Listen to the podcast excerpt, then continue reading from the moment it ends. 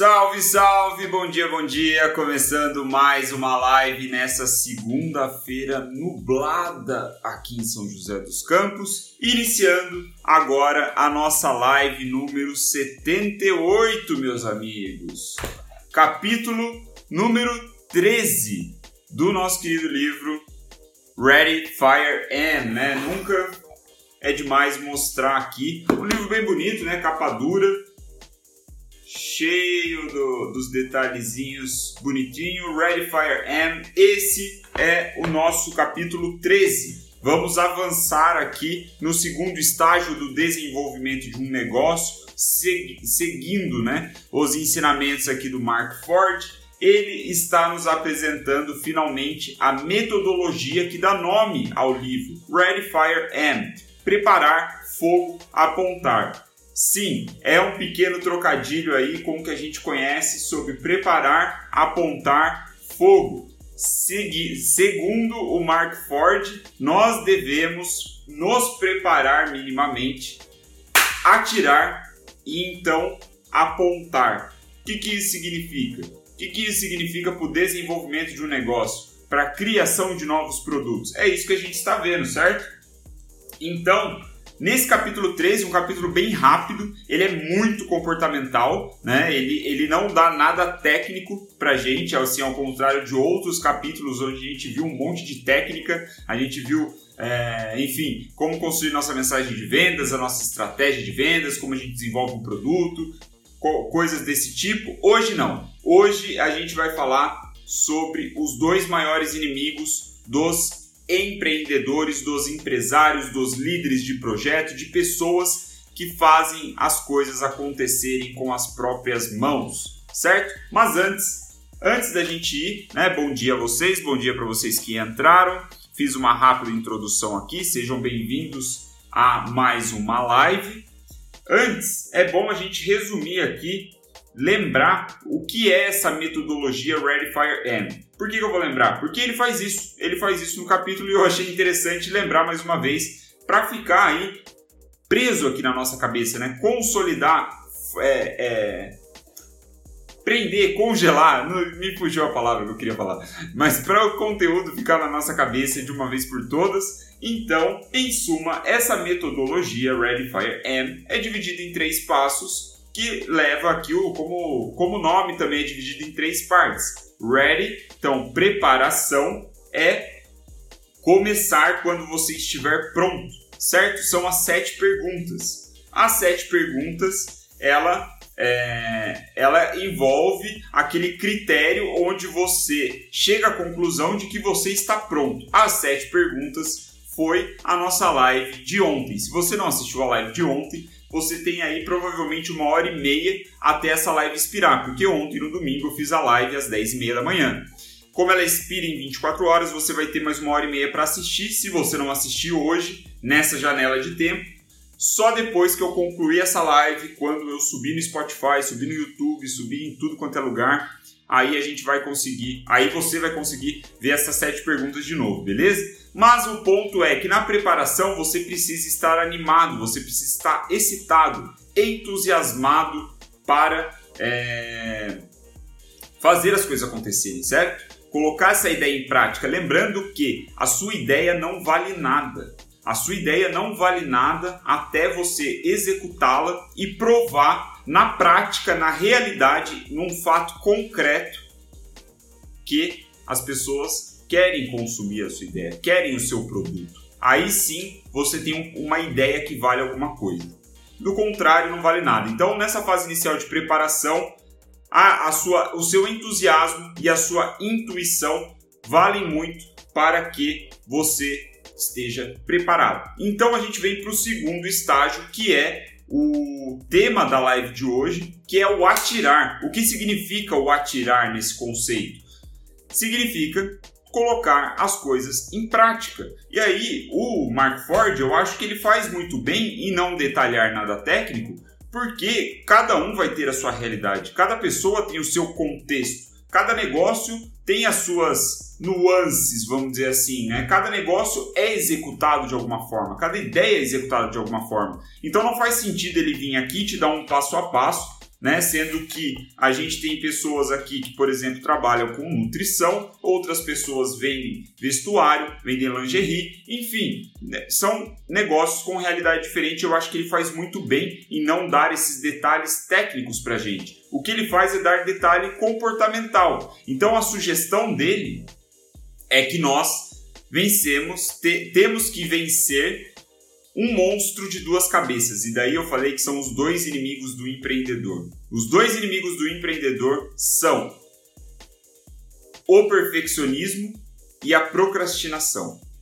O perfeccionismo, ele é fruto da nossa ideia, né, da nossa concepção do que é um produto ideal, do que é o ideal da nossa ideia, né? A idealização da ideia, a idealização do fato concreto que na verdade é abstrato até esse momento. Então, essa idealização faz com que nós ficamos, fiquemos congelados no mesmo estado, né? Faz com que a ideia fique presa só no abstrato, né? Só na nossa cabeça e a gente fica, né? Pensando naquilo, pensando naquilo, pensando naquilo e nada vai para frente. Espera aí que eu vou ligar o ar condicionado, está ficando quente aqui mesmo. Pronto, agora sim.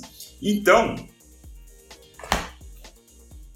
a perfeição, o perfeccionismo, ele só atrasa a gente, né? Ele não serve para porra nenhuma. A gente já viu isso como combater o perfeccionismo, certo? Não vou me detalhar nisso porque foi alvo de aulas passadas, né? A gente viu, já falamos várias vezes que não existe o, o produto perfeito, o produto ideal, especialmente quando você está começando, você precisa fazer né? Se preparar minimamente e fazer. Então, o Mark ele dá mais atenção para o segundo monstro aqui, o segundo grande inimigo, que é a procrastinação. É o fato da gente sempre arrumar uma tarefinha em tese mais importante, mais urgente do que a execução da nossa ideia, a execução do nosso projeto, fazer o que precisa ser feito. Todo mundo sabe o que é procrastinação, certo? Muito bom. Cássio matou a pau aqui nos comentários. Ó. O feito é melhor do que o perfeito. Essa é a frase que a gente precisa manter em mente para derrotar né, o primeiro monstro, que é o perfeccionismo, e a procrastinação, que é o segundo monstro. Nós né, precisamos entender que nós não sabemos é, exatamente. Na verdade, para o perfeccionismo, nós não sabemos aquilo que vai dar certo. Nós não sabemos é, o que, que vai funcionar, o que, que vai fazer mais sentido para o nosso público-alvo. Portanto, não faz sentido a gente tentar entregar o que a gente está imaginando que pode dar certo. A gente faz o mínimo viável, o mínimo que vai entregar o benefício prometido né, na nossa mensagem de venda, na nossa estratégia de vendas para o cliente. A partir disso, se o cliente curtir, né, se ele te der feedbacks, você vai melhorando. Mas nessa fase vamos nos ater aqui então a parte de ação, de atirar e vencer a procrastinação. Então, é, o, o, o, o, Mark Ford aqui, o autor do livro, ele, ele, ele conta mais, bastante história aqui, tá? É um capítulo pequeno, ele conta, na verdade, duas histórias, é, que é bem interessante. Calma, tô tirando minha meia. Porra, tava frio até agora, comecei a falar, ficou calor. Mas vamos lá. É, o Mark Ford ele conta aqui sobre a psicologia da procrastinação. E o que ele conta é o seguinte: ele fala que quando ele, é, como ele ele ele está imerso ao mundo dos negócios há tanto tempo, que ele não tem problema nenhum em criar conteúdo, né, como escritor, é, sobre negócios certo? Então ele tem um site, ele escreve é, esse livro, né? Ele escreveu uma puta de um livro grande, enfim, ele é um copywriter, ele escreve carta de vendas. ele fala assim, cara, eu não tenho problema nenhum, né? Fazendo isso. Eu sento e faço o que precisa ser feito. Mas aí que entra a parte interessante na minha visão, que ele não deixa clara, a minha interpretação sobre o que ele disse, tá? Mas ele fala o seguinte: eu gosto, eu tenho um desejo de escrever sobre ficção, né? Escrever histórias fictícias, né? De, enfim, romances, coisas assim. Ele gosta, é o lazer dele. Ele se sente bem fazendo isso. Mas olha só para você ver que interessante. Ele procrastina isso. Por que, que ele procrastina isso? Aí a minha interpretação é que ele não está acostumado a fazer essa merda. Ele não está acostumado a escrever ficção, ele está acostumado a escrever sobre negócios, sobre copywriting, a dar conselhos de marketing para as pessoas, conselhos de finanças de repente. Ele não está acostumado a escrever sobre ficção todos os dias. E então ele fala, quem né, acompanha aqui os meus artigos no Early to Rise, que é um site que ele fundou, sabe que eu sou um cara que é, eu, eu sofro muito para escrever os meus romances, né, as minhas novelas aqui. Eu tenho que, eu sou atacado pelo monstro de duas cabeças, pelo perfeccionismo e pela procrastinação. Então vocês podem olhar para mim, o William, por exemplo, fazendo um paralelo aqui como autor e achar que eu não procrastino nada, porque todo dia eu venho aqui, leio o livro e faço uma live para vocês de 20 minutos. Todos os dias. Estamos aqui no dia 78 sem falhar. Desde janeiro, 78 dias seguidos. Então você pode olhar para mim, porra, o Will muito foda, o cara nunca procrastina, né? Imagina, perfeccionismo, não tem isso. Muito pelo contrário. Né? Eu procrastino uma porrada de outras coisas um monte de outras coisas que eu preciso fazer. Eu posso contar para vocês um exemplo, por exemplo. A, um exemplo, por exemplo. É, a contabilidade da minha empresa, eu odeio fazer essa merda. E eu vou procrastinar até o último instante. Eu sempre faço essa bosta, eu sempre procrastino essa merda até o último instante que eu tenho que resolver esse negócio. Então, esse é só um exemplo, mas tem tantos outros, porque são coisas que não me agradam, eu não tenho o menor tesão de fazer. Ainda no exemplo do Mark, ele ainda gosta de fazer algumas coisas, né? Aquilo que ele fala também. Mas, né, tem certas atividades que a gente não gosta e pronto, aí a gente vai procrastinar mesmo. Mas tem atividades que a gente quer fazer, que a gente sente um desejo, a gente acha que tem que fazer, e a gente fica enrolando para agir né? Então, aí ele traz a história de uma outra mulher aqui, que eu vou economizar, não vou falar tudo, porque sinceramente eu achei meio lenga-lenga, meio blá blá blá. Vou direto ao ponto aqui pra gente não é, perder tempo. Então, ah, meu pai falou que vai fazer para mim a contabilidade, maravilha. É, a gente então, os produtos, precisam né, enfrentar esse monstro de duas cabeças. E aí, como vencer? É, ele diz aí é a parte que entra a história da mulher, né? É, ela fala que ele apresenta essa mulher, conta uma historinha aqui e, e, coisa do tipo. E o resumo da ópera é o seguinte, porque é uma puta de uma lenga-lenga a história, tá? Não, não curti muito não essa, essa parte do capítulo, confesso. Vou pro, pra Nata, que é o seguinte, ela falou assim, ó, pra você vencer a sua procrastinação, você decide o seu objetivo, em primeiro lugar, seu primeiro passo, aonde você quer ir, certo? Então você decide, encontra, e aí o segundo passo, que talvez seja a grande sacada, é encontrar apoio, orientação e encorajamento. O que ela está sugerindo, essa mulher aqui da história, é que você não vá sozinho. Busque alguém para te acompanhar nessa jornada, preferencialmente um mentor, alguém que já passou pelo caminho.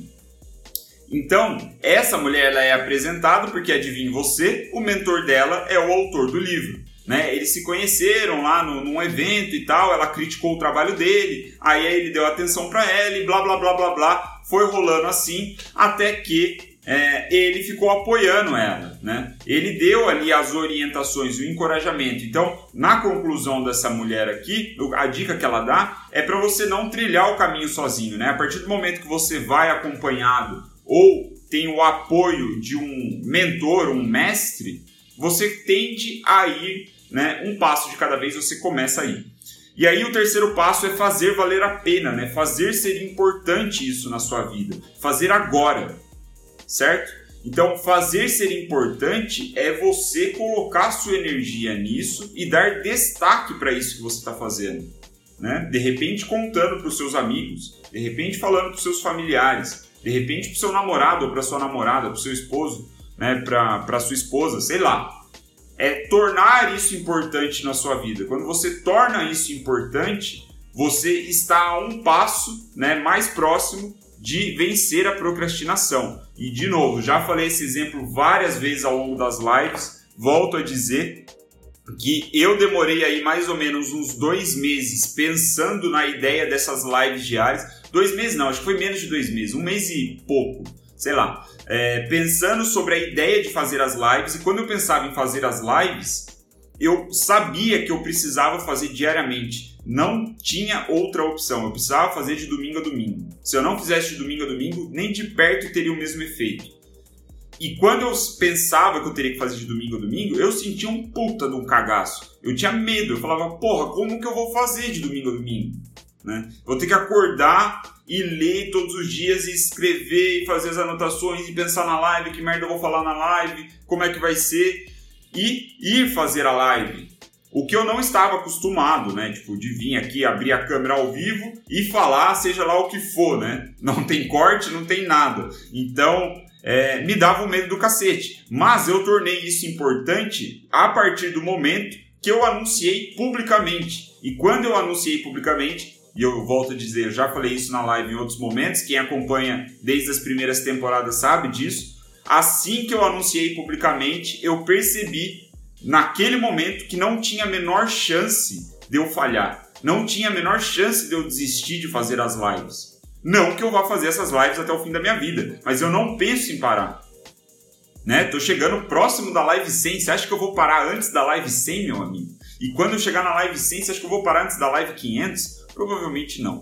Então, o ponto é você tornar isso importante. Para mim, funcionou dessa forma. Eu colocar, eu é, exatamente, eu ia falar isso que a Ellen falou. Eu assumi um compromisso público fez com que eu me forçasse para fora da minha zona de conforto e eu não queria falhar na frente das outras pessoas. Esse é um jeito que me faz funcionar. Pode ser que não funcione para você, né? Eu conversei com um amigo recentemente, ele falou: "Will, isso jamais funcionaria para mim, porque eu não tô nem aí se a pessoa vai achar que eu falei, que eu não falei e coisa do tipo. Para mim não, para mim faz sentido é, esse tipo de coisa. Então você tem que ver aí o que funciona para você, como você faz isso valer a pena na sua vida, como faz é, você torna a atividade, o projeto importante e te, tem que te colocar para fora da zona de conforto, não tem como. É aquela ideia do trem em movimento, inclusive. Eu tava falando com a Ana Tereza agora há pouco é, por DM e ela voltou a mencionar o trem e encaixa muito bem nessa perspectiva. Né? O trem ele tá parado, velho. Né? Quando você vai começar um projeto, alguma coisa, qualquer coisa nova, o trem tá parado e você tem que alocar uma energia muito superior para tirar ele da inércia, para colocar o trem em movimento. Né? Então, algo que me fez colocar em movimento foi falar, fazer um anúncio público, um comprometimento público que eu não teria opção nenhuma se não fosse executar aquela parada, senão eu ia falhar na frente de um monte de gente, que era um negócio que eu não queria lidar, certo? Então, vamos para o quarto passo aqui da, da moça, e ela diz que é equilibrar o tempo com estudo e execução, né? Então, outro grande Outra grande causa da procrastinação é ficarmos estudando, estudando, estudando, que tem a ver com o perfeccionismo, né? De você, na sua cabeça, achar que quanto mais você estuda, mais será a chance de você criar ali o produto perfeito, o negócio perfeito, e você procrastina as atitudes, né? As ações. Então, ela fala, a sugestão dela não é que você pare de estudar, mas que você tenha um equilíbrio aí muito bem delineado entre horas de estudo e horas de execução. E aí a gente entra na quinta e última dica, que é de descobrir o que te motiva, certo? Vocês sabem, eu parei de falar isso daí porque eu achei que estava enchendo o saco, mas no começo eu deixava muito claro. Eu descobri né, que quando eu morrer eu quero ser lembrado como um profissional que dominava tanto teoria quanto prática para um dia, quem sabe, eu dominar a teoria, eu tenho que ler todo dia, tenho que vir aqui escrever essas coisinhas aqui todo dia, tenho que estudar todo dia. E vir e trazer né, os, os conhecimentos que eu acabei de ler nas lives faz parte desse processo de estudo porque ajuda a ficar as coisas na minha cabeça. Né? E, consequentemente, eu consigo ajudar outras pessoas. Olha que maravilha. Né? Então, isso eu sei que me motiva. E aí, veja, ela ainda faz um destaque aqui. Né? Dinheiro por si só, geralmente não é o que motiva as pessoas.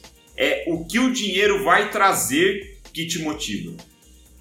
Então, eu sei que mesmo que eu ganhe dinheiro, né, com essas lives ou não, com outras coisas, o que eu estou buscando é essa realização pessoal, profissional, né, de dominar, de ser lembrado é, como alguém que dominava teoria quanto prática, né? alguém que ajudava outras pessoas, né? que oferecia mais do que pegava.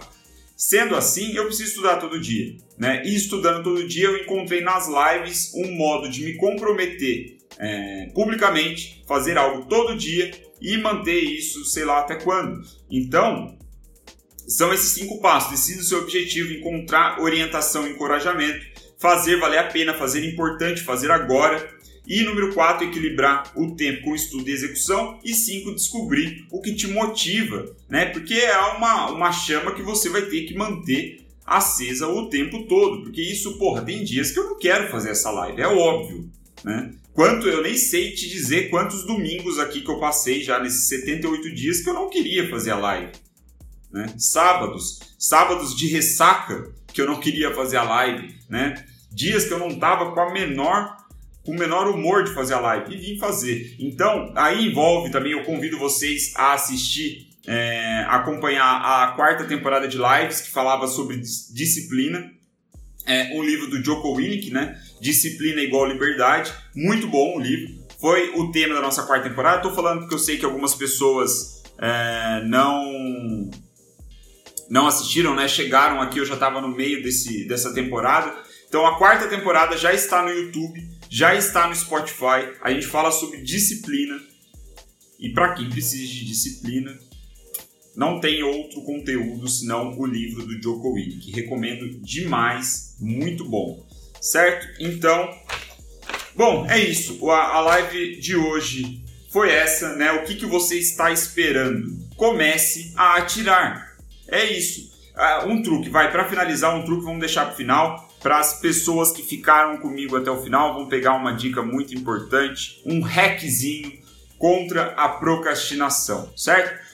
O negócio é o seguinte: quando nós estamos procrastinando alguma atividade, alguma ação, algum projeto, nós olhamos, geralmente olhamos para um, uma grande tarefa que precisa ser feita. Né? Nós olhamos para tipo, um bloco de tempo que precisa ser ultrapassado aí, a gente precisa transpor isso. E qual é o problema nisso tudo? a gente fala, porra, vai demorar demais essa merda, não tô afim de fazer, nossa, vai dar uma trabalheira do caralho, não quero, não vou, e aí a gente acaba procrastinando. Isso é um, uma das formas, né? Uma das causas aí, um dos jeitos que acontece. Como que a gente pode superar isso? A gente é, define que nós faremos uma tarefa por 5 minutos.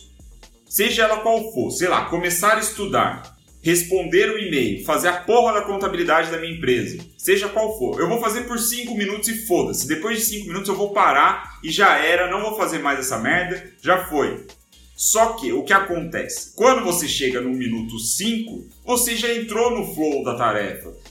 É mais difícil você parar depois que foi. Por quê? Porque a porra do trem entrou em movimento. Você saiu da inércia. O problema é a inércia. Então, se você usar esse truquezinho de, fa de fazer o seguinte, pô, eu vou fazer só 5 minutos aqui. Ou então você pensar numa micro tarefa essencial aí, a primeira micro tarefa que você precisa para executar o projeto. Sei lá, por exemplo, é, você está começando uma empresa nova e você está pensando no nome. Só que aquilo já está enchendo o saco porque você não consegue decidir o nome da sua empresa e tal, não sei o quê. Aí você fala o seguinte: Beleza, eu vou gastar 5 minutos aqui para jogar 5 ideias de nome num buscador de domínios. Você coloca lá o nome1.com.br. Tá livre essa merda? Não tá livre, então você risca fora. Nome 2 está livre? Não tá livre. Vai pro próximo nome. E assim você vai. Aí quando deu 5 minutos, você fala: caralho, já entrei no flow do negócio, agora eu vou até o final, vou escolher o nome agora, vou comprar o domínio do nome, né, com o nome do meu negócio. Exatamente, a Rafa falou, ó, como ler uma página por dia, a mesma coisa, cara. Você tá com um livro, às vezes, porra, quantos livros eu já não parei pela metade? Eu tô com aquele 12 regras pra, pra vida, sei lá como é que é o nome daquele livro lá do Jordan Peterson, que é um puta de um livro da hora, bom pra cacete. Só que eu não consigo mais ler esse negócio, eu parei no meio dele, né? eu fico, eu fico postergando, eu fico, né, enfim, tem outros motivos. Eu fico colocando as minhas desculpas e eu parei no meio do livro. Agora, se eu começar a pensar, né, em fazer, porra, eu vou ler uma página só por dia. provavelmente eu vou começar a ler mais do que isso. Né? Então, é, essa dica da página é muito boa. Dividir em pequenas etapas aqui, como meu pai falou, é muito bom também. Ah lá, a Viviane falou de já fazer isso por 15 minutos. É isso, tentar dividir em pequenas etapas faz com que a gente entre em movimento. Isso é uma forma de você não é, hackear aí a energia necessária para colocar o trem em movimento. É como se você usasse, sei lá, uma alavanca ou um botãozinho para colocar o trem em movimento. É um pouco mais fácil. Certo? Então, sem mais delongas, as lives estão ficando grande pra caralho, 25 minutos. Nós falamos um pouco sobre procrastinação, foi um capítulo curto, certo? Espero que tenha feito sentido. Se fez sentido para você, deixa sua curtida aí, clica no coraçãozinho para ajudar a gente a distribuir essa live organicamente pelos pelos canais aqui do, do Instagram, por tudo quanto é lugar, para a bolinha do Willzão ficar lá na, na frente, lá, a carinha do Will nos stories ficar entre os primeiros, certo? Ah, pequeno detalhe, um avisinho rápido aqui, aproveitando que tá todo mundo online. Fica comigo, dois segundos, dois segundos, só, vou falar isso. É, às vezes eu tô fazendo a live e algumas pessoas, eu não sei se clicam sem querer no, no participar da live comigo, né? Ou se faz isso propositalmente, eu não sei. O ponto é, eu nunca aceito isso daí, porque se eu aceitar, eu não consigo salvar a live depois. E se eu não conseguir salvar a live depois, vai me dar uma puta dor de cabeça, porque vai cortar a minha, o meu flow ali de, de entregas de conteúdo no Spotify, no, no, no, YouTube. Eu não vou conseguir salvar a live aí fudeu, né? O negócio vai perder o sentido. Então, é, esse é um dos motivos de eu, de eu não aceitar, né? É, pra gente conversar aqui, sei lá, interagir, entrar outra pessoa ao mesmo tempo na câmera. Se eu aceito, não consigo salvar. Logo, eu não salvo.